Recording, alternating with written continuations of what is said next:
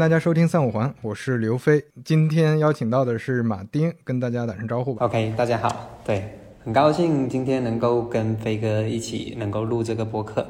呃因为我之前算是就是当 AI 这个事儿变成大家在讨论的一个比较热点的话题之后，我看马丁的几篇呃文章一直在互联网上传播，他对呃 AI 相关的一些技术和产品的分析，我我觉得是非常详尽的。就我在中文呃领域吧，非常不错，所以就邀请来我们一起探讨一下关于 AI，就可能会从 ChatGPT 切入去聊一些相关的话题。那要么先简单跟大家介绍一下自己。可以啊，就是马丁啊，可以 Martin 也可以叫我马丁。我是做了七年的产品经理，然后五年都是在做 AI 相关的，然后另外时间就是做搜索推荐策略，其实也跟 AI 差不多。过去的经历其实不是特别重要，就关键是这一波技术浪潮真的非常非常有意思。对我大概花了，我其实一开始不以为然的。我当时十一月三十号出来的时候，我说这什么东西？无非是它好多个复合 agent，有个写代码的机器人，有个写文章的，有个跟你聊天的，都是我们当年做烂的，不以为然。真正投了两个星期进去之后，哇塞，太惊艳了。对，所以我们今天今天可以好好深入的聊一些对很有趣这个事情。你从事 AI 产品相相当于有多少年？纯粹完全 AI 的话是五年，对，包括机器人，然后还有 NLP 知识图谱，基本上文本领域的我都做遍了，对，就图像没太没太有做过。那呃其实之前在你的整个职业生涯当中是没有遇到过第一次接触 ChatGPT 的当时的这种感受的，是吗？你如果硬要去说这种相同的感受的话，那就是我刚毕业、刚刚踏入职场的时候，哇，有 AI 这种东西。好，接下来他用了两三年摧毁我的对 AI 的热情。那那这块儿你能不能说一说？就是第一第一个问题是为什么你觉得热情被摧毁？第二个问题是那 ChatGPT 的这个给你带来的震撼和不一样到底在哪？OK，好，我们先说第一个为什么被摧毁热情。我觉得这个点哦，对我们现在去看 ChatGPT 也是有用的。为什么被摧毁呢？就是当一个技术被无限拔高之后，那么整个社会会有非常多的热潮起来嘛。可是偏偏这个技术它不是无所不能的，那这股热潮会裹着这个技术，它去做什么？我就手里拿着这个锤子，我所有的钉子都要去钉。对，当年的 AI 那叫一个疯狂，就号称所有的东西都可以 AI。你很多时候你会陷入这种为了 AI 而 AI 的事情。对，这个感觉跟最近兴起的一些风潮也有点像。现在 AI 太火了，导致我今天跟一个公务员朋友聊天，他说他们党建都要考虑怎么接入 ChatGPT。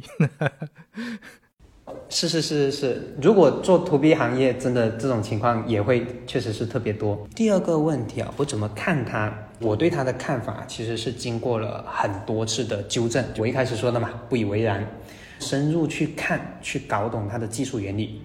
天哪，这不是当初刚入行，七年前刚刚入行梦想，但是你再往下细看，好像有问题，逻辑推理能力又不行，成本又特别贵。昨天出了个新闻，陈文它的那个价格降了百分之九十，又发现它的成本是挺贵的，而且确实把 AI 拉到我们大家的面前。但是另外一个副作用就是，它门槛变得非常低，大家都可以参与。在这个过程中，创意或者是说你做的想法，就好像没有找到特别亮眼的东西，没有特别杀手级的应用。我跟很多朋友，不管他是大公司的、小公司的、投资的，不管什么类型的人聊，大家都一个态度：啊，天哪，好兴奋，好性感这个东西，但是充满了迷茫。对，就找不到场景，找不到，不知道自己接下来该干啥才能跟上这波。它跟之前的不一样。我最近刚好在想这个问题，因为你不能说它很了不起，但是你说不出它能够做什么，或者我们应该去做哪些方向，这其实就不对的。对，因为好的东西，它的道理应该是不言自明的。好呀，好呀。那你觉得 ChatGPT 给你带来的这个颠覆性，如果简单来说，大概在什么方面呢？你这里说的颠覆性是说在技术领域，还是说改变我自己的生活？呃，不是，我是说你前面也说嘛，嗯，当你这次第一次接触 Chat GPT 之后，你会有一种这就是我一开始入行的时候想要的那个东西。那这个东西到底是什么？就为什么它更接近你那个东西？明白。其实这个东西啊，我要说的第一点不需要专业，我们大家所有心中的梦想都是一致的，就是有一个机器人，我把它丢到互联网上，它学习所有的资料，然后自然而然的学会了这些东西，这就是通用人工智能 AGI。我们所有人都有这个梦想，只要读科幻小说。但虽然它现在还有点弱，它只能做文本相关的事情，嗯，视觉图片。也稍稍可以，但是还不能全知全能。但是呢，至少是一个雏形。对我真担心说，你再过十年，媒体会去做一些概念，就编年史，就像说 AlphaGo 是什么什么的元年，什么什么又是 AI 绘画的元年，说不定到时候就说今年对二零二二年尾或者年初就是 AGI 的元年。第二点啊，也不需要技术，其实它更多是从那种设计的概念出发，人机交互模式。我们以前用代码，最开始用代码跟呃计算机去交流，后面好一点了，有图形界面，再后面一点有鼠标。你知道一个有趣的意思吗？鼠标刚出来的时候，大家不要的，有什么意思？它是被抗拒的。后面大家东西真香，对。然后在后面呢，其实这所谓的自然语言交互啊，也不是现在才出来的，Siri 啊、小爱啊，当时就已经有了。我们其实本质上是因为技术的跃升，把它的体验变得更加的好。对，关键不是说这种自然语言交互成为可能，它更有趣的事情是，你现在你让计算机去做事情，它在中间隐含的就不是说我说话它听得懂这么简单，它还有个隐含的概念，比如说你帮我写首诗，那如果我们是用 GUI 或者是别的交互方式，有两层，第一层你要读懂我的指令，OK，这是我们比较好理解的。但是另外一个概念是，你要做知识的转化跟执行，就是你要真的，我原来让我写首诗是这样的一个任务，并且我能够去把它完成。这波经验就经验在，它既把自然语言交互的这种工具从小爱那个时代又捞出来了，并且告诉我们大家，好，我们以后就这样去跟计算机交互，并且这交互还不只是说跟他聊聊天、说说话，是有确实实在的产出的。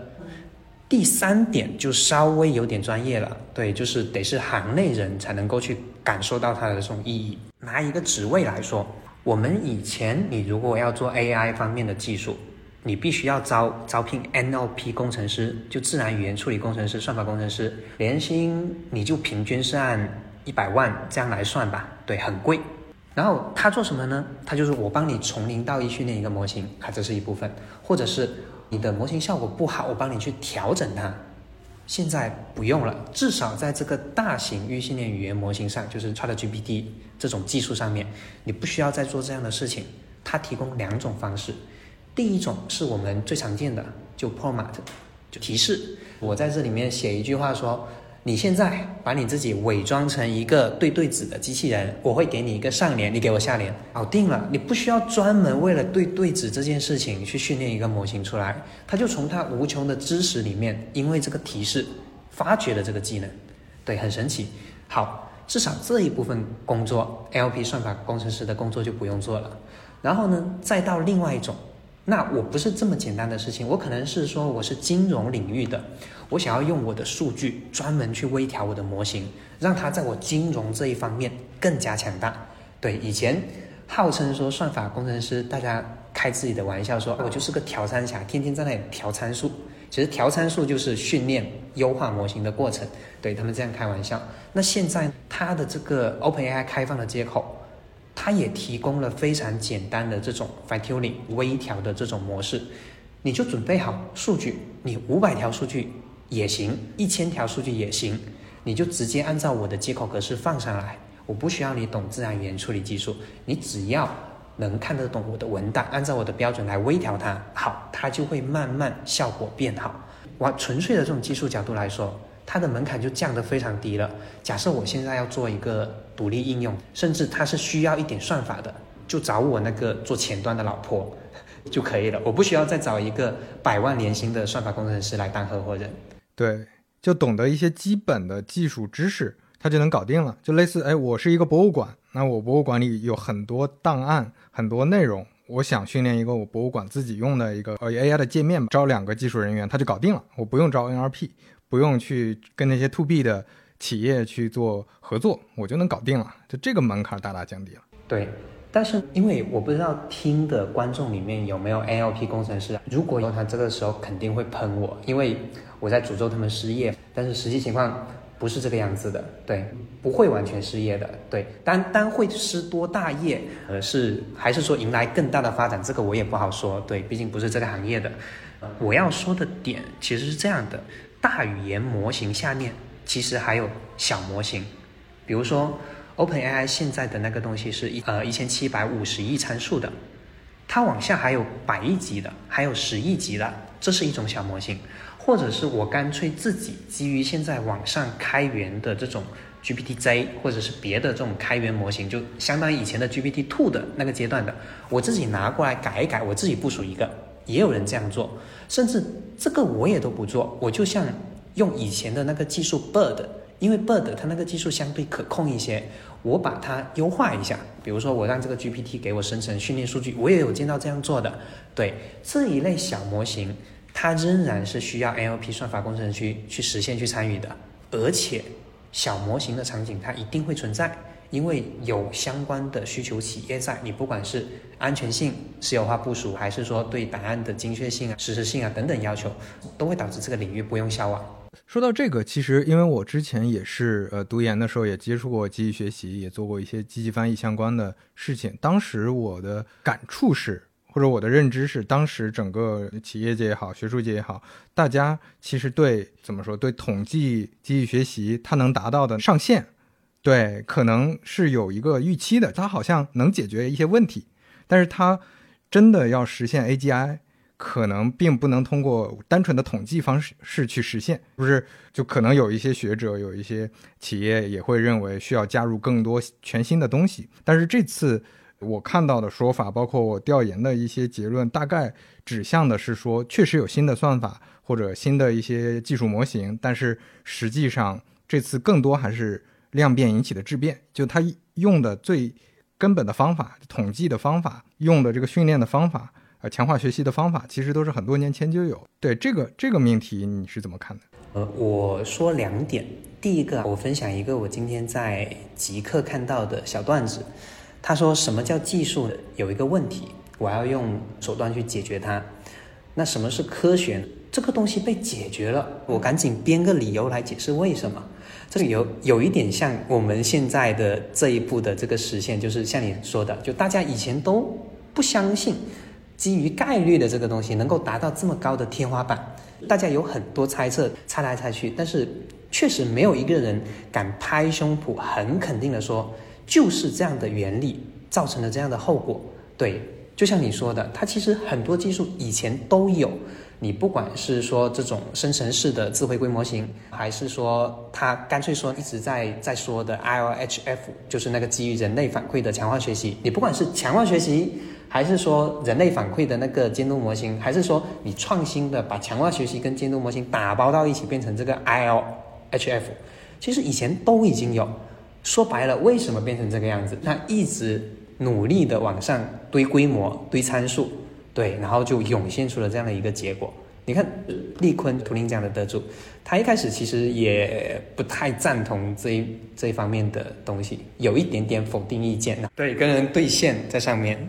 那就是大家之前不相信量变能引起质变，那现的现在它是不是真的呈现一个就是量变带来了质变？就比如说对于 Chat GPT 来说，或者 OpenAI 来说，那这个团队到底做了什么能实现这个？大家现在普遍的认知是不是就是量变？就是因为砸了钱砸了数据？因为我不是技术出身的，但是呢，我之前看过一些。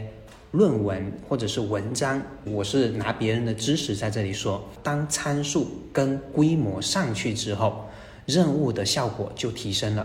确实是肯定，现在这种能力的爆发，就是因为规模跟参数带来的，这是主因。对，至于说 ILHF，它其实更多的是帮助，就是我我这个语言模型它学到了这些东西，但是呢，我不知道你人人类期望怎样的表达。对，强化学习它基于人类的这个东西，去让它更好的学会我有这些知识，但是我怎么说给这个愚蠢的人类听？对，它更多是做了这个东西。你如果说作为一个非技术领域的去看它，我觉得它的贡献就更多是感性层面的。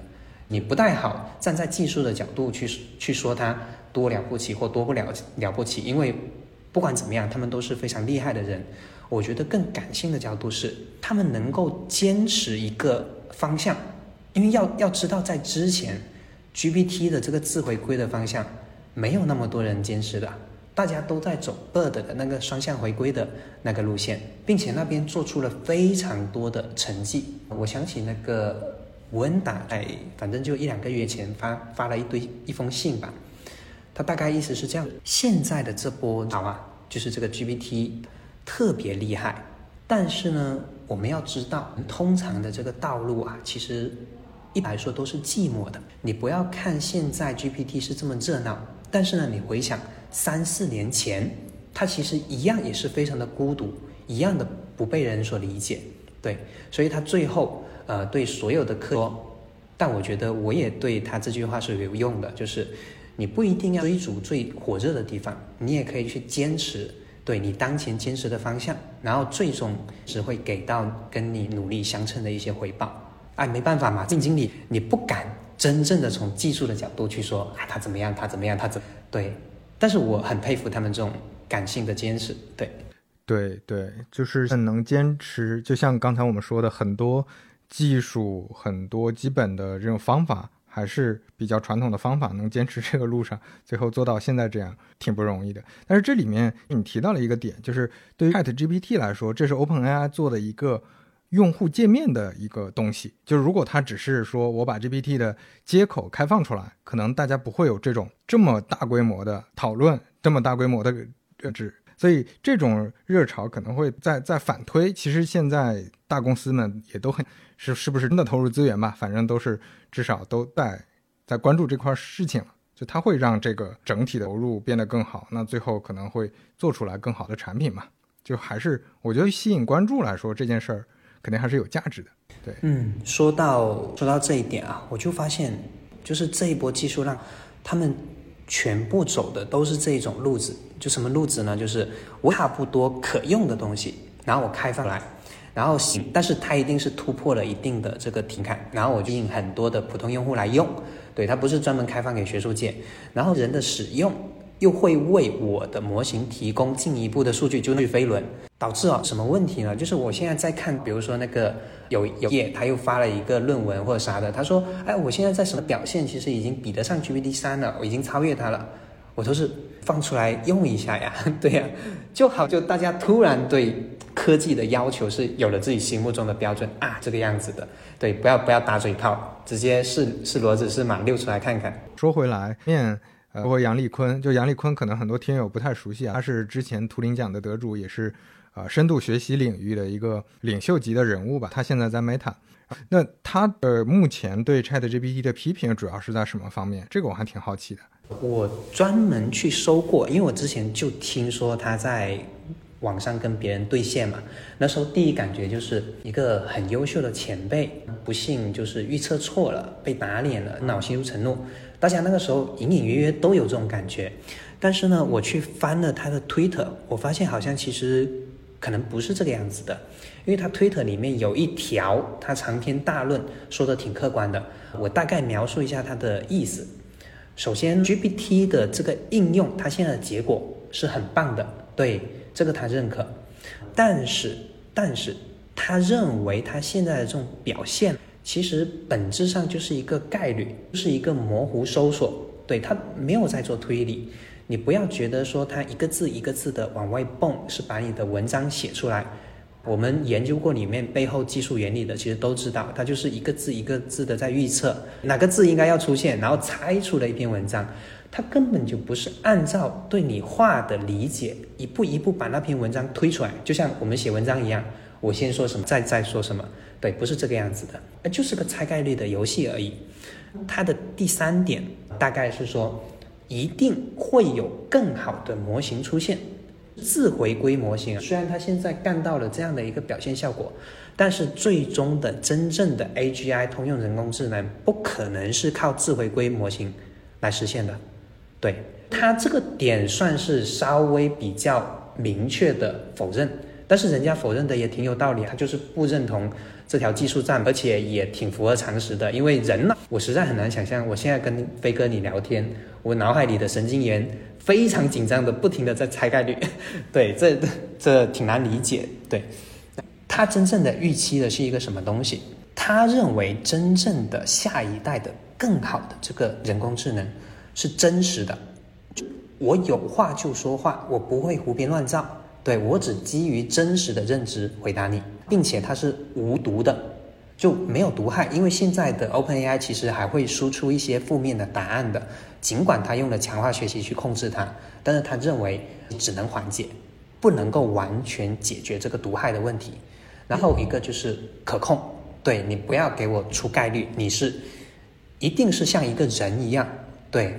当我收到飞哥你的问题，我心中的回答它是肯定的，对，而不是说现现在你你知道吗？在那个 OpenAI 的 Playground，就是它的那个操作台上面，其实有一个选项，你可以选择说它输出的答案，你可以让它一次性出四条，对，但是他建议你不要开这个，因为一旦开这个，你的花的钱就是四倍，对，呃，四倍的去标，他警告你小心一点，对，小心把钱花完。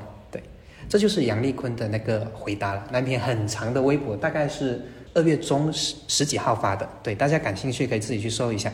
我看完之后就觉得还是挺客观的，只是说我们现在互联网时代，你要传播一个消息，你是说杨丽坤客观的评价了这个东西更容易传播，还是还是说酸了，对吧？很后者。对，那我觉得大家还是需要说用更客观的这种眼光去。去面对现在的这个世界，特别是 AI GC 又要来了，垃圾内容会更多，那更需要客观。对对，说到 AI GC，说到 AI 的接下来的发展，我我们聊一聊这个话题也会挺有意思的。就毕竟我们是产品嘛，对于现在受，就是很多人在用 ChatGPT 之后，呃，可能。会感觉，哎，AI 是不是就是变成一个聊天机器人？但但这个其实只要做过产品就知道，显然不是嘛。就它提供了很多可能性，就像你刚才说的，它有自己能整理的方法，能自己在某个垂直领域，它都有很多可以，就是你你不用重新训练了，它可以做很多事儿，它可以下棋，对吧？不像过去我们做一个下棋机器人、下棋的一个模型，可能要重新训练，它可以都都可以做这个，但是这也只是基础，就它这个基础之上，可能还会有。更多的可能性，就比如说前前几天微软刚发的那篇论文多模态，所谓多模态就是我们可以呃除了输入文字，我们也可以输入图片和输入音频。这个实际上在技术上来说，它并不是一个特别复杂的事情，它利用的还是原来 AI 底层的这个模型，但是它就能创造了很多新的场景和应用。就对对这一类的呃未来的发展，你是不是乐观的？你对这方面是怎么看？你看到了有哪些工具或者哪些可能性？在说这个的时候，我觉得谁先跳过一个话题，让大家感知一下这种二次爆发是什么概念。就我我说一下那个 AI 绘画，因为 AI 绘画我们是眼睁睁看着它从去年的七八月份到现在三月爆成这个样子的。它过程中其实就是两个最关键的技术点，第一个是七月它为什么能开始，就是因为它成本下降到。已经能够做突袭的这种使用了，对那个 Stable Diffusion 的开源，这其实就跟 ChatGPT 它在发布之初就用户体验基本可行是一样的，这是它的初始爆发点。但是它的第二次爆发在什么时候？在那它的 ControlNet 上线之后，你的 AI 绘画生成不再是失控的，你可以用电图的方式去指引它朝向你指定的那个方向去做图。对，这就是它的二次爆发。它就像 AI 绘画的 ControlNet 一样，非常的重要，很有可能会带来第二次的爆发。对，但是现在看起来，其实第二次爆发好像来的有点快，它就不用做任何技术，它就简简单单的把价格往下一调，就爆炸了。对，虽然有点有点夸张，我不知道这算不算第二次。其实有两个点，第一个点会出现的更早，一个是你刚才说的嘛，前几天发的那个多模态的那个东西，另外一个东西会更早，我们要把两个东西结合在一起看。另外一个是二月初，不知道八号还是九号发的，也是 Meta 发的，它大概是叫 Two Former，说白了很简单，就就你能够让 AI 使用工具。我们很久之前 ChatGPT 在计算数学题的时候，不是表现不好吗？然后就有一波科学家说，我把一些数学方面的语料，或者是我再加多一点代码去训练它，它的推理能力会不会变强？对，这是有一批人在做的事情。对，当然像利坤说，你你你你死了这条心嘛，这是不可能的，因为他觉得他根本没有在做推理。对你就算是训练出来，也只是因为你的数据足够大。对他只是猜。对，让它拟合了。对，一加一等于二，其实他是知道数据库里一加一等于二的这个出现的次数多。所以我知道一加一等于二了，对，对对对对对。说，当然我们也不能否认他们的努力，因为他们也不只是用数据，还有用思维链，用很多技术。对，那不是我们产品经理能够对瞎说的。但是 Meta 它就用了另外一个方法，你这方面很菜，对不对？没有关系。你就去用外部的工具呗，你不会做计算题，你就接一个外部的计算机呗，这跟我们人是一样的。对，给你放个计算器，你你去用计算器得了。对你现在让我口算一个七千三百三十三乘以五百四十七等于多少？不好意思，我我算不出来，我就掏计算器，有点真的跟人非常像。那它关键是什么技术点？第一个，我要知道你让我算这个数学题的时候，这个东西超出了我的。能力边界，这个时候我应该去用计算机了，对，并且是用计算机，而不是去打开抖音。另外一个关键点就是，我现在打开计算机了，然后它有个 API 供我调用，那我到底应该做怎样的命令输入呢？我是要把你前面说的那个问题，什么七千三百三十三，转换成结构化的 API 的命令，给灌进这个计算机，然后让它计算器给我一个结果，我再把这个结果填到我的回答里去返回给你。对，那个 to former 其实说白了就是这样一个事情，但是啊，就是比较可惜的事情，他没有，也不能叫没有开源，他没有发哈上的那个代码，对他只发了一篇 paper。我当时看到之后就觉得，我们想象中的 AI 终端，你要做所有事情，你不用掏手机，你不用电脑，你就自己让这个 AI，让这个语言模型去帮你做 anyway 任何的事情，对。但是我当时啊，只是有这样一个想法，我觉得它会是二次爆发的关键点，但毕竟没有那么快。可是前几天多模态这篇论文就出来了，它不只是出了论文，它还把 GitHub 代码也放出来，很有很有信心。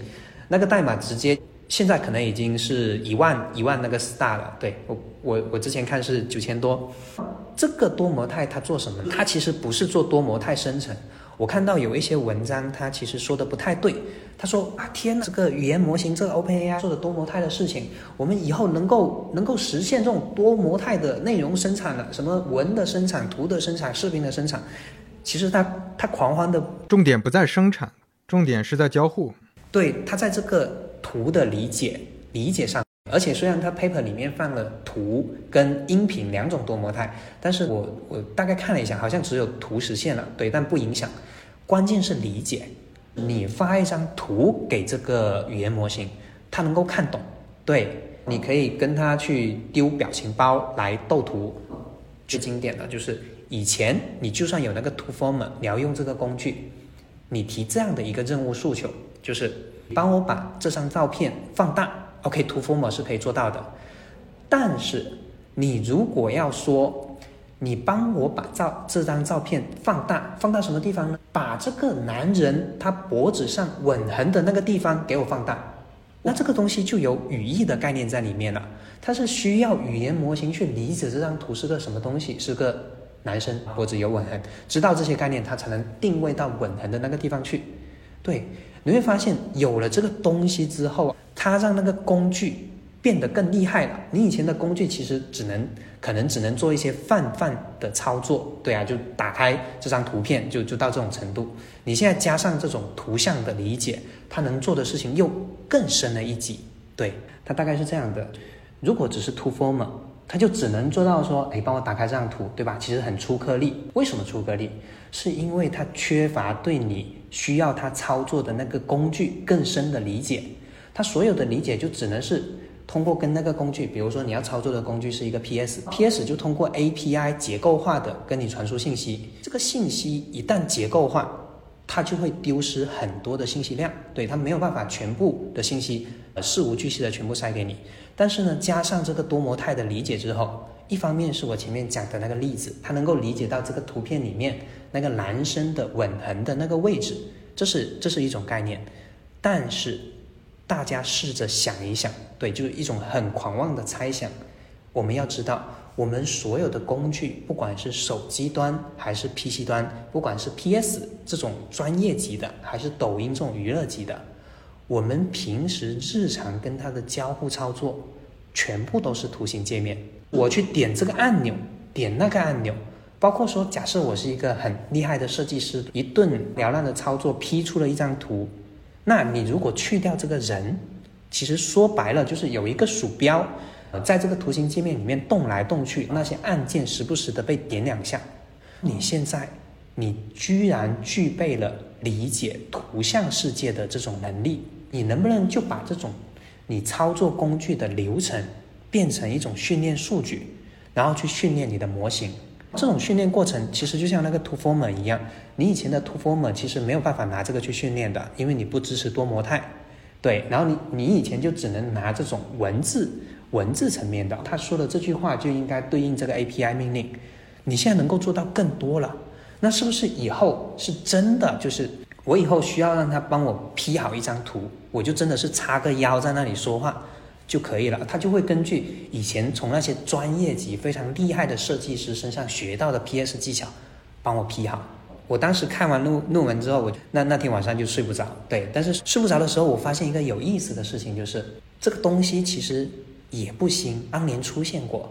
对，大家还记不记得老罗的那个 TNT 工作站？对对，我刚才就想说，感谢理解。对对对，感谢理解。对我们当时其实我也得跟他说句抱歉，我当时有有参与过嘲笑他，就是闭嘴，你影响我使用 TNT 了。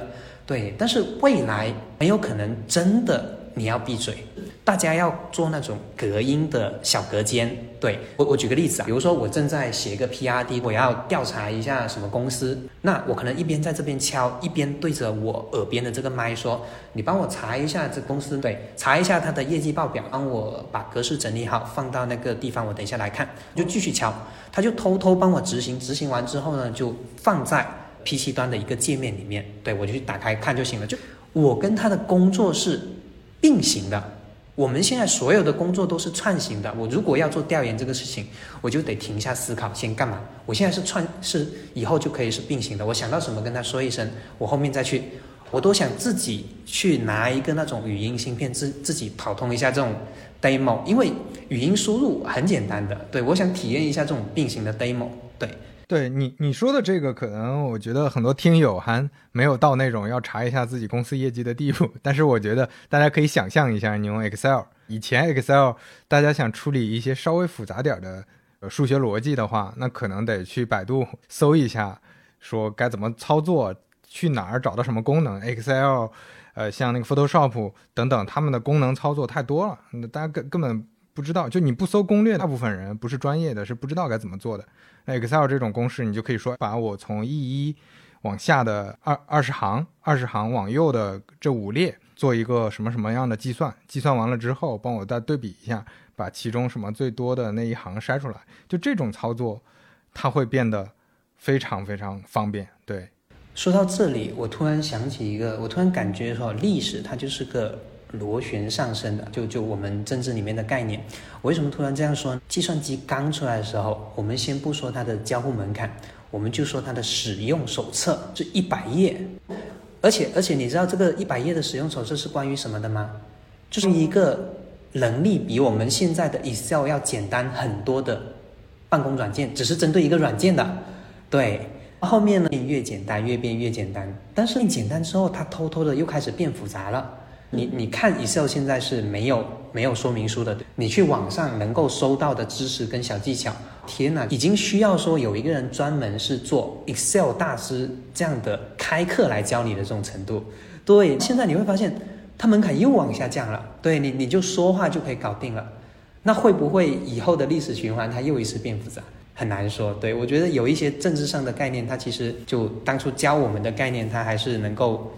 一直复用的这种方法论，它它这个有意思的地方在于，它是因为一个技术的革新，一个交互的革新，它让整个生态发生变化了。就好像以前大家是财务那种那记账的先生，古代那种，他要他做账起来非常复杂。那现在我有 Excel 了，但是 Excel 这个基础上，它又会出来一个业态，就有点像现在，比如说 AI，它肯定不能替代艺术家，但是它能替换大量的插画师。那对于这种插画师的业态被替换掉之后，会不会出来更多的好？我用更可控的一些工具也好，我去画图的这些人，你会发现他的技能完全不一样，但是呢，他又并把这个门槛降到说不需要任何这个行业里的工作者了。对，这个是挺有意思的，就是它这是整个业态发生变化，生产关系发生变化。是的，啊，关系嘛，生产力先发展，然后生产关系去适应它。对对对。那就接着刚才的话题聊，接下来你觉得就一方面是可能我理解是在可控性方面，就我们输入的内容从自然语言之外，我也能变成很多更多样的一些交互。另外就是在 AI，它现在也只能图给我们文字，可能现在连图它都是只是啊，当然有专门绘图的，但是对于 ChatGPT 来说，它图都是用字符表示的。那未来它能不能在图上做更多事情，或者说它能用大量的工具？来操作，这这可能这两头都会有很多新的方向。其他的呢，你会再观察还有什么方向吗？我其实之前的技术方向，因为 Control 内给人的震撼太大了，就是内它的技术性门槛其实不是特别高，但是呢，很多团队他没有往可控性这个方向去想，因为他们可能会更偏技术一些，他们在做一些最大自然那些什么，就一堆我看不懂的数学公式方面的。研究对很厉害对，但是 Control 内一横空出世，整个 AI 绘画界就都震惊了对，所以呢，我当时盘了一下各个方面的，就从应用角度出发，从我们产品角度出发，觉得有意思的，看来看去啊，就觉得最具颠覆性的东西，其实就是这个多模态的感知加这个工具，这两个是毋庸置疑最重点的方向，有一些其他方向也很重要，但是这些方向可能。暂时没有看到有人给出解决方案。对，举个例子说，怎么我们把这个大语言模型的参赛门槛降低？因为你不能永远都是 Open AI，或者是说 Open AI 加我们这十位以内的这种大厂在竞争。对，那所有其他人都不用参与了吗？那这样这方面的技术发展它其实是会变慢的。对。有一些门槛方面的尝试，但是呢，没有特别颠覆的，对，就就真正的千亿级的大语言模型，仍然是只有大大玩家才能玩得转，这是一个方向。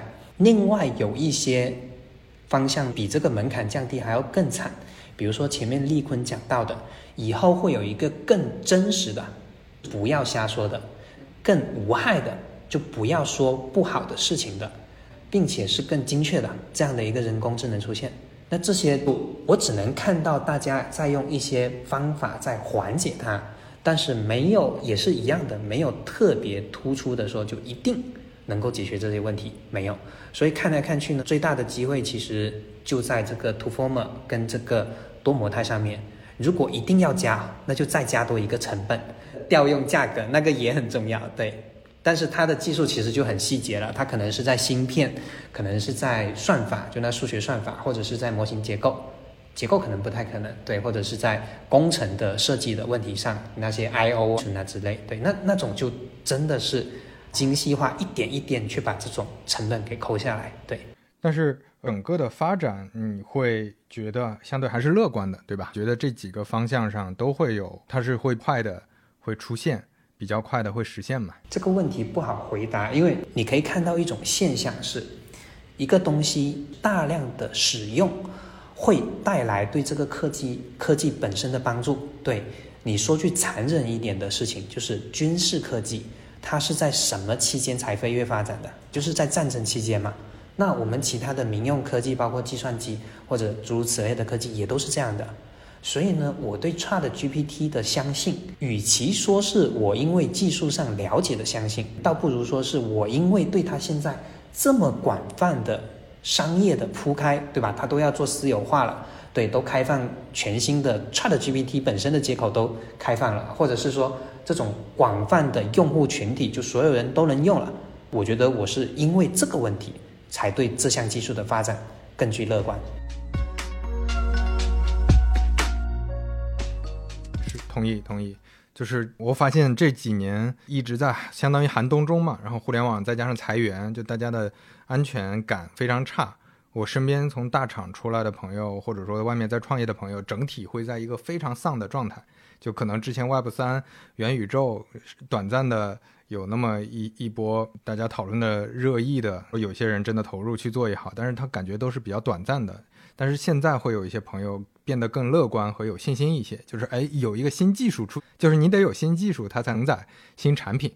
你在老产品上做，那都是一些精细化的东西，就是你你再去做，哎，再去做所谓赋能工业，这些其实都是很大家感觉没什么用武之地的地方，就是人的关注啊，这里面有更多愿意有资金、有资源投入，就包括。我看有的说法就半开玩笑的说，很多美元基金又感觉哎可以，对，这这整体上是一个好的风向吧，可以这么，因为大家看到了应用跟 Web 三那一波还是不一样的，嗯，大家感觉有一个增量的蛋糕它又来了，对，虽然这个蛋糕好像其实也在切掉一些旧的蛋糕，就在取代一些人，对，但乐观的说，我们觉得可能总是能够再找到更合适的位置的。生产力发展，至少在过去的历史来说，总是会带来更大的机会。对，而且对于相对偏古典一点的产品经理来说，还是想通过去发掘用户需求，去看说有没有什么新的场景能做一些事情，而不是说做一些精细化的数据产品经理啊、增长产品经理啊这些呃精细化的工作。对于这些朋友来说，大家会更乐观一些。我我们沿着这个话题去聊说。那 Chat GPT，它你你观察到，除了刚才我们聊到的这些在发展、在变化的，有哪些比较有意思的使用场景吗？就你看到，就让你觉得还是挺眼前一亮的。这样说，我自己维护了一个有六十多个方向的分析库，它不是针对具体项目，比如说有人在用写那种短文本的营销，甚至有人想用它去训练一个陪伴老人的机器人，就是就叫一种方向的用法。但是看了六十家这些方向之后，我觉得会有一个麻烦的地方，就首先第一个场景你是想不完的，因为本质上这个东西它是出现了一项技术，对它基础 主要是对非常基础，对你你要穷举它，其实相当于是你要把整个世界对对这种工具的需求穷举一遍。这我接下来看到这个呢是也是海外的一个东西。这个这个他是这样的，这支团队它本身有三十多个资深的律师，围绕着他的业务，他有大量的这种专业的专属于他们自己的法律文本，还有个律师团队能够去纠正这个文本。他们拿这些东西用 GPT 税去 training 出了一个自动合同生成跟审核的机器人。对，为什么说它有趣？就是。这个东西本质，因为法律这个东西离我们国内的朋友其实太远了，我们不像海外报税那么频繁。为什么我说它有趣？是商业上的。你现在再去做这方面的应用，你一定不要把这个 Chat GPT 当成一个很了不起的东西，你就把它当成以前的 iOS 就好了。难道说你以前你会开发 iOS，你就能成功吗？不是这样的，你是要找到一个合适的场景。这个场景就是你刚才说的，我们传统的产品经理更喜欢做、更感兴趣的，这就是我说的有有趣的项目。他找到了一个合适的场景，有人愿意给钱，并且这个场景有足够的壁垒。对，然后另外这个壁垒有一些是因为他的律师团队跟文本，另外一个壁垒是因为它的市场还其实还挺小的。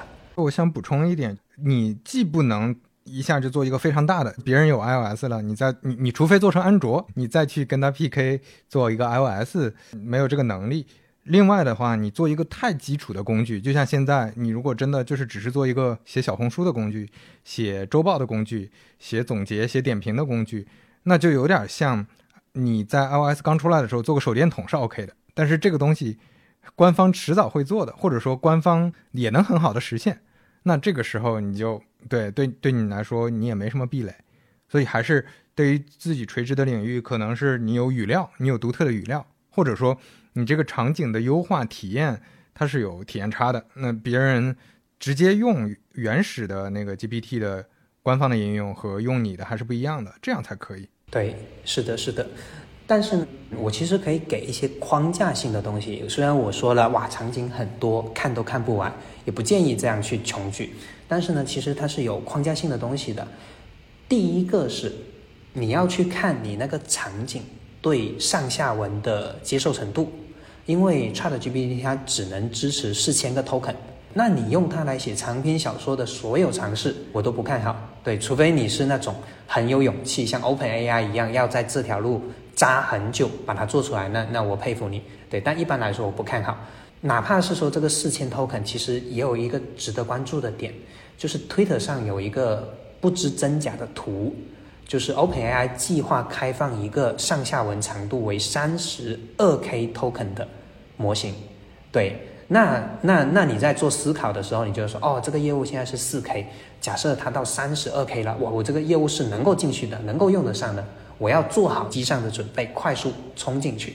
对，这是第一个要考虑的维度，就是文本长度，它更偏技术。另外一个考虑的维度就很简单了，我调它一次，这个成本到底是多少钱？我之前在它旧的那个商业时代的时候算过，你如果是个创业公司。你自己去调 Open AI 的接口，那么是一块钱人民币一块钱，三千八百个字，就是当你给用户出了三千八百个字之后，你就要从他身上赚到一块钱，这个商业模式才成立。所以在以前做这个事情非常难，前面已经卡了一个短短文本了，现在你又要这么高的这个收费比，所以你会发现在这波成本下降以前，海外它成功的是什么类型的呢？你看，像那个法律，它是高客单价，一个合同，那你金额再高都可以。另外，就像 Jasper 这样写营销文案的，它营销文案其实就是那种小短句，对，所以它也能做这个事情，它也能够 cover 住这个成本。但是哦，现在也是一样的，你会发现成本唰的一下变成了以前的百分之十，对，那那一下能做的空间就暴涨。这就是大家为什么说 AI GC 全面化的这个时候来了。但是呢，我还没有仔细去看过。我觉得呢，你要真正创业、真正做事情，不要被媒体带着走，你还是要真正去看自己那个生意能不能接受这个新的成本线，三三千八百，然后它现在变成三万八千，而且哦，其实，在以前来说也不是没有三万八千这种这种价格水平的，就是 OpenAI 在旧时代，它提供的最贵的达芬奇模型，那个是零点零二美元。对，每一千 token 就是我说的三千八这个价格线的由来，但是它下面有个更差的模型，叫居里，那个东西就是零点零零二，又少了一个量级，其实就跟现在的 Chat Chat GPT 是一样的价格。对，然后以前那个东西呢，官方的说法是它会比 Chat GPT 更快，效果会弱一些，但是你可以通过微调把它搞好。所以以前像 Jasper 之类的，他们其实也不是用那个最贵的三千八百字的，他就是可能用次一级的那个三万八千字的。你要真正的去看那个商业化的成本是多少，就就用这两个框架，你就可以去分析所有的场景能做还是不能做。对，但但其实还有更多的维度，就就算这个生意模式成立，你的壁垒是什么？是运营吗？是你的业务模式吗？是你有独特的资源吗？是你有独特的数据吗？那这这就。对，大家都都习以为常的。对，正常公司创创立应该 copy 的，我就不讲。对，总结一下上下文的这个问题，上下文的窗口问题和呃成本问题嘛。说句题外话，我其实会觉得呃特别乐观和很有信心的一个点，就在于它真的迭代的特别快。就你看，GPT 三到 GPT 三点五，再到 GPT 四。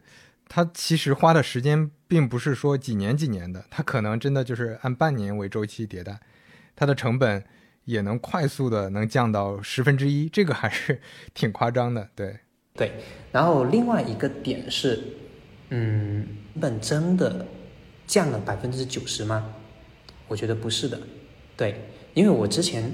忽略了一个点，我之前在想这个成本，我用它的官方价格去算的时候，然后是可以倒推的，就是因为一般 SaaS 的利润率是百分之二十，它的那个价格自己还能够赚到百分之八十的钱，它成本是百分之二十，所以你可以把三千八呃三千八百个字乘以五，那才是真实的一个大模型公司它的调用底价。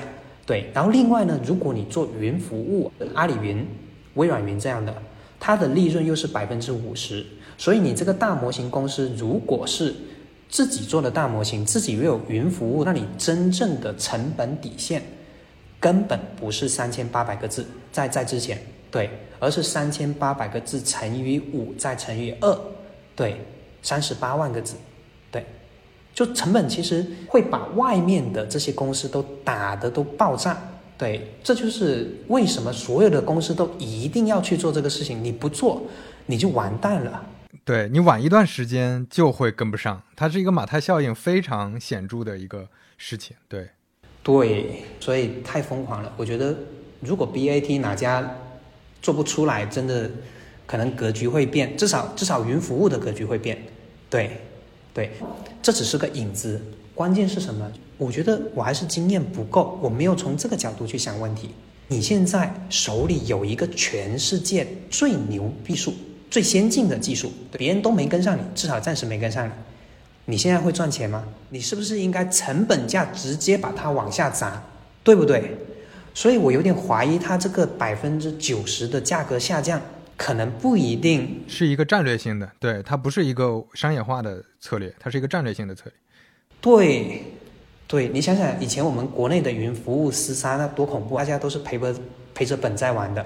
现在 Open AI 又不是烧不起这个钱，它背后有微软。对，我觉得我还是愿意相信它也是有一些技术优化的。对，对，就抱有一些善意的看法，但我觉得大部分应该还是这种商业策略。对，太夸张了，百分之九十。那我到这儿，我们接着往下聊。刚才其实也提到了。虽然很多朋友大家在一直在看，也是在互联网也好，科技圈也好，大家都在热议 ChatGPT，但是这个机会大家都觉得还还是比较少，或者说，比如说底层引擎的机会、大模型的机会，肯定是这个是只只能大团队来做、大资本来做。那大家能做的事情有哪些？大家可以做什么事情？这件事儿你怎么看的？有一个短句是我最近经常跟朋友说的，就又兴奋又迷茫。对，就就很兴奋，但是我也不知道我应该往哪边去扎。对你，我我们就按照一个维度来说，非常清楚一些，就是你所有做的事情，如果你都围绕这个大语言模型，那我们就按照介入语言模型的深度来分类。那第一层当然是语言模型本身，那这个只有那么几家能玩，跟我们没有关系。再往下，小模型，就比如说像元宇智能、杭州湖畔这种，他们去做这种百亿级别的模型，对，百亿级的这种预训练的模型，或者是说以前的 Bird，就是这种类型的，其实以前就以 AI 科技发生，那它现在要转变，其要转身其实是很快的，对。就是他们做这种小模型是呃，一般会用在垂直的场景里，还是说就是大模型比他们更多的区别在哪儿？好，这个区别啊，它可能不是技术上的区别，因为技术上区别不大，无非是说啊，我的参数比你少，所以我效果比你弱一些。但是呢，我我经过了微调，对，等等这些，我们还是要从需求出发，就是明明大模型已经这么厉害了，为什么没有一统天下？对，为什么我觉得它不会一统天下？因为有一些问题是大模型解决不了的，比如说实时性，你的请求速度永远，那这个在车载领域，对吧？在别的一些高实时的领域，它就接受不了大模型。对你开车，然后是一个什么特别重要的事情，你给我来一秒才回复都不太行。对他恨不得用边缘计算。一个的话是偏性，比如说像金融银行这样的。你就要私有化给我部署到我的本地，对。那虽然说 Open AI 它其实有传言，它会支持私有化部署，但是二十六万美元，而且我们也不确定它部署的那个是不是就是这个一千多亿的最好的这个模型，对。那就算是我用更小的模型去部署，其实费用也肯定会比你低嘛，对。就涉及到第三点了，就是有些场景我就是很在乎钱，比如说客服在线客服。我一秒钟要接待成千上万、上十万的这个客户，对吧？我们前面说的那个成本线三万八千，你要赚到一块钱，我客服怎么做得到？我以前这个钱其实就是一些简单的电费或者是流量费，你现在突然要在我这个基础上去附加这样一笔费用，你又不像搜索那边还有一个广告收入可以补贴我，那客服就挺困难的。他如果要用大语言模型的话，是他们很难接受的。对，就是小语言模型存在其实是有它的场景的，就就它其实是一个呃巨头的底下总会有一些小阴影是它所不能触及的，那这个时候就是小模型要去解决的地方。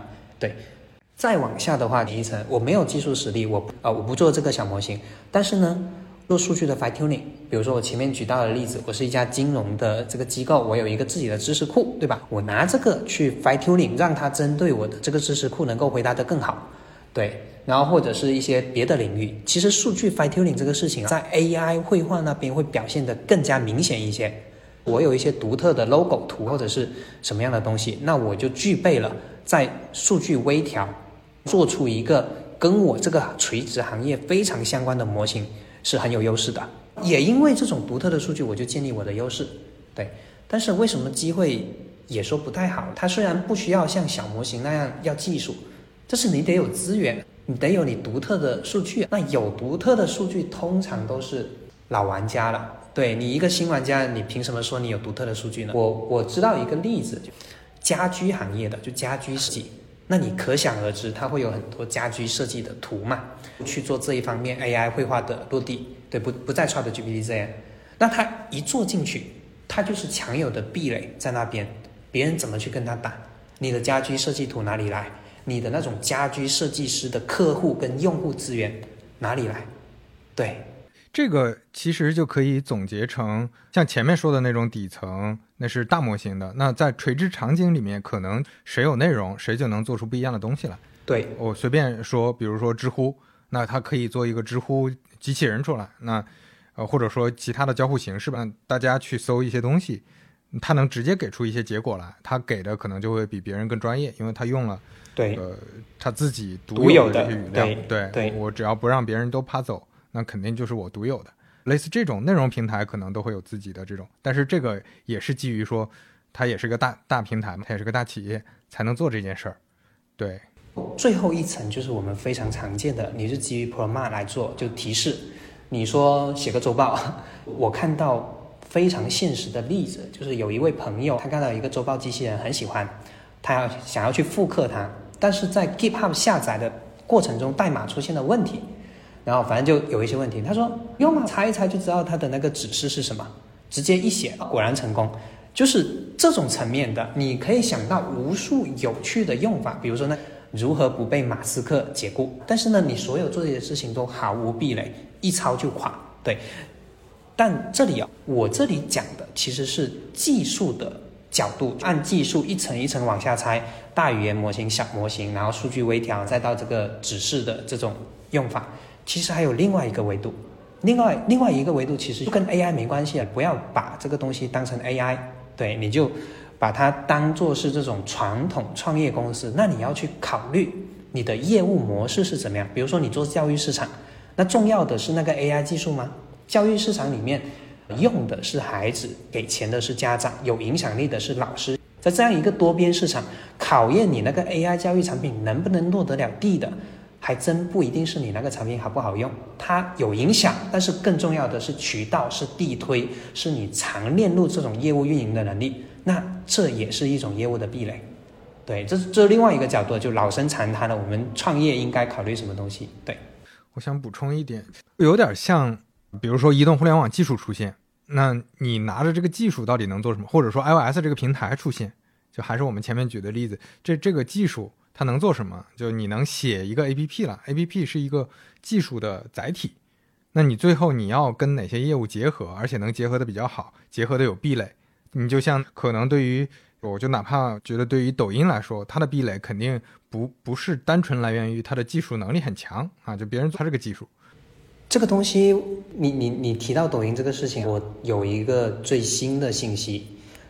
海外现在有一个很火的那那个 NFT 的 N NFT 的那个交易平台的创始人，那个 Bird 的 E L U R，对那个创始人关注 Web 三的这个市场，关键是，他写了一篇文章，是他很多年，就是他在自成功之前很多年写的，他分析了抖音为什么能够成功，对，然后他没有说抖音的成功是因为它的个性化推荐算法，我我以前啊，包括我身边的很多朋友。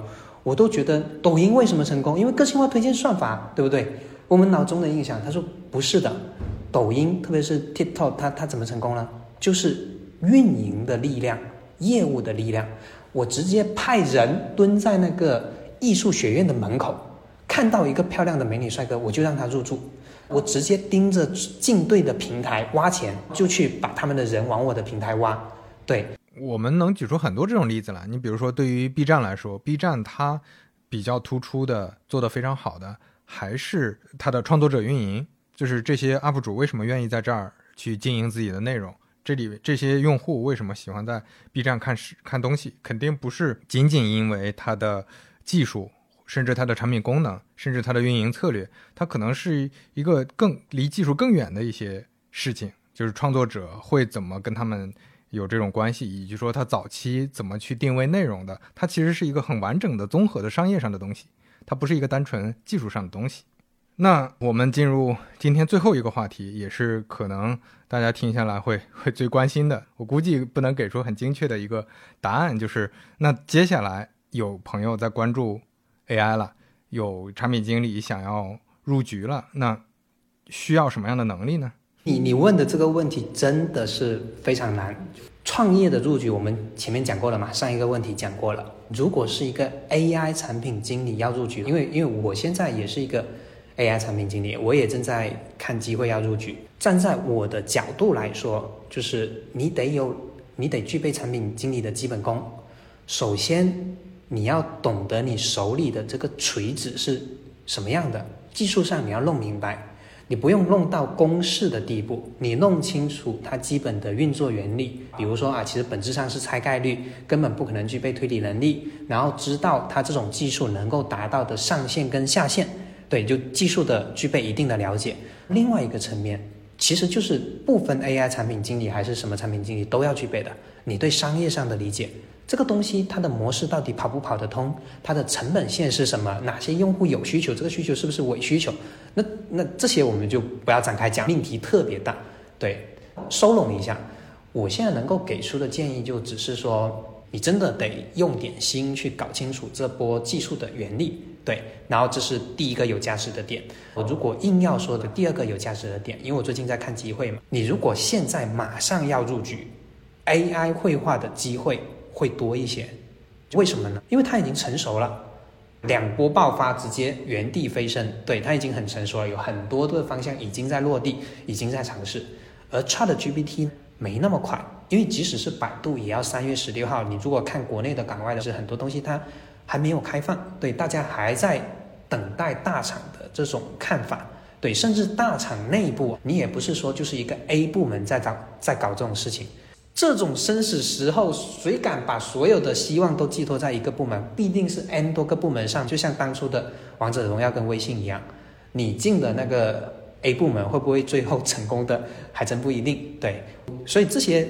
只是一些信息的参考提供，更多是你自己准备好自己。对，所以所以我说这个问题特别难回答，因为我自己都没做好。对，从第三个角度来说，就你不是 AI 产品经理，你甚至连产品经理也不是，你可能是个算法工程师，你甚至都不是互联网的，对你是一个普通的一个教师。我觉得非常重要的事情是，第一点，你要学会这种。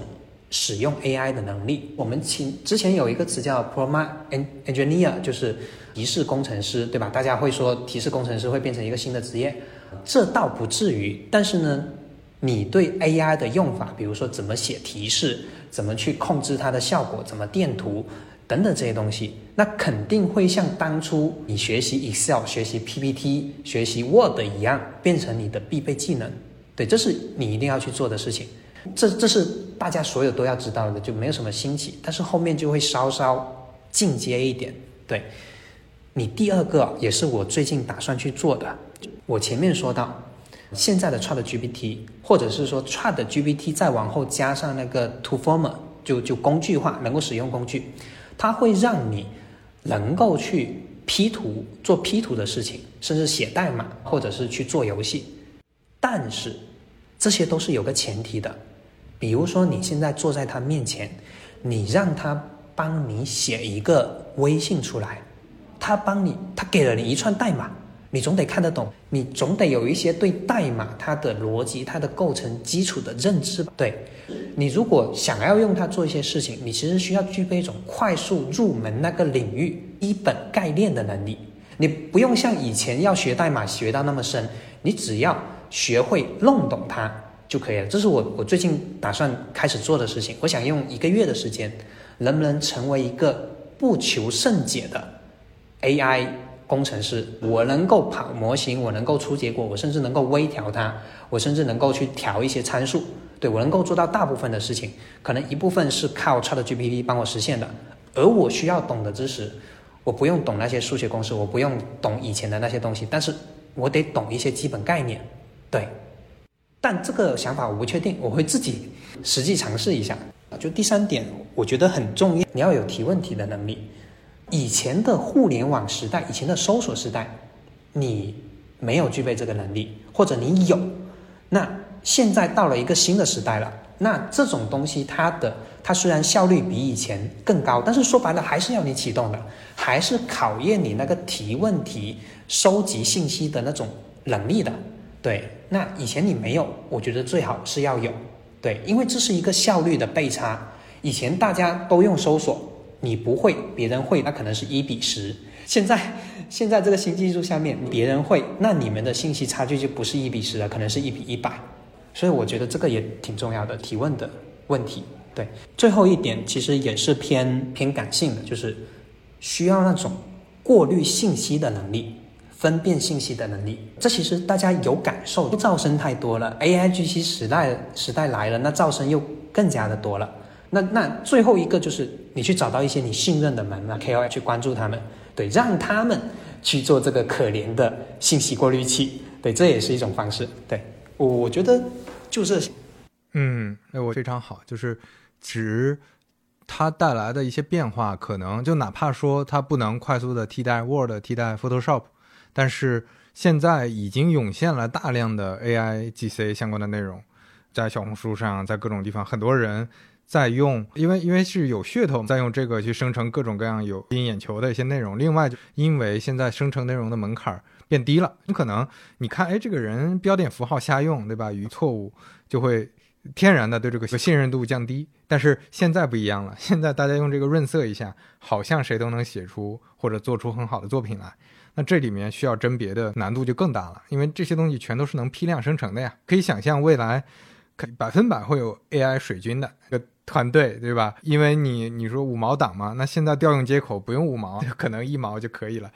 那它还是更划算。你说的最后一点，我还是挺有感触的，就包括前面那那几点，可能大家也都会能跟自己的生活关联上。我我自己也挺有收获的，因为有一些视角吧，或者是有一些信息，其实大家都是就像前面咱们说的嘛，AI 这个事儿太大了，ChatGPT 它影响的方面也很多，有各种可以去看的视角，所以我感觉咱们一期也不可能聊得特别完整，但是你提供了一个非常。新的视角提供了很多可能之前大家也不知道的信息，这也是消除噪声的一个方式。我们尽量让这个世界声。呃，今天非常感谢马丁，那我们要么就先聊到这儿，我们后面有机会肯定会再约的，好吧？嗯，好，我们后面再保持交流。每天都在发生变化，哎，不要说百度跟不过来了，我都学不过来。天哪，保持学习吧。对，对。大大家也保持学习，保持观望。好，那我们今天就聊到这儿，拜拜。好，拜拜。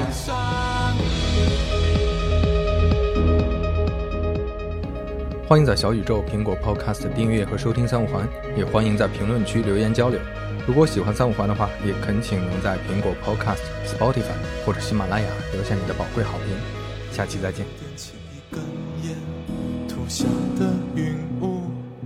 只是不想让谁看见，不想让谁看见。谁又和月亮干了杯？一切又重复，海涛醉倒在地平线，全部人都看见。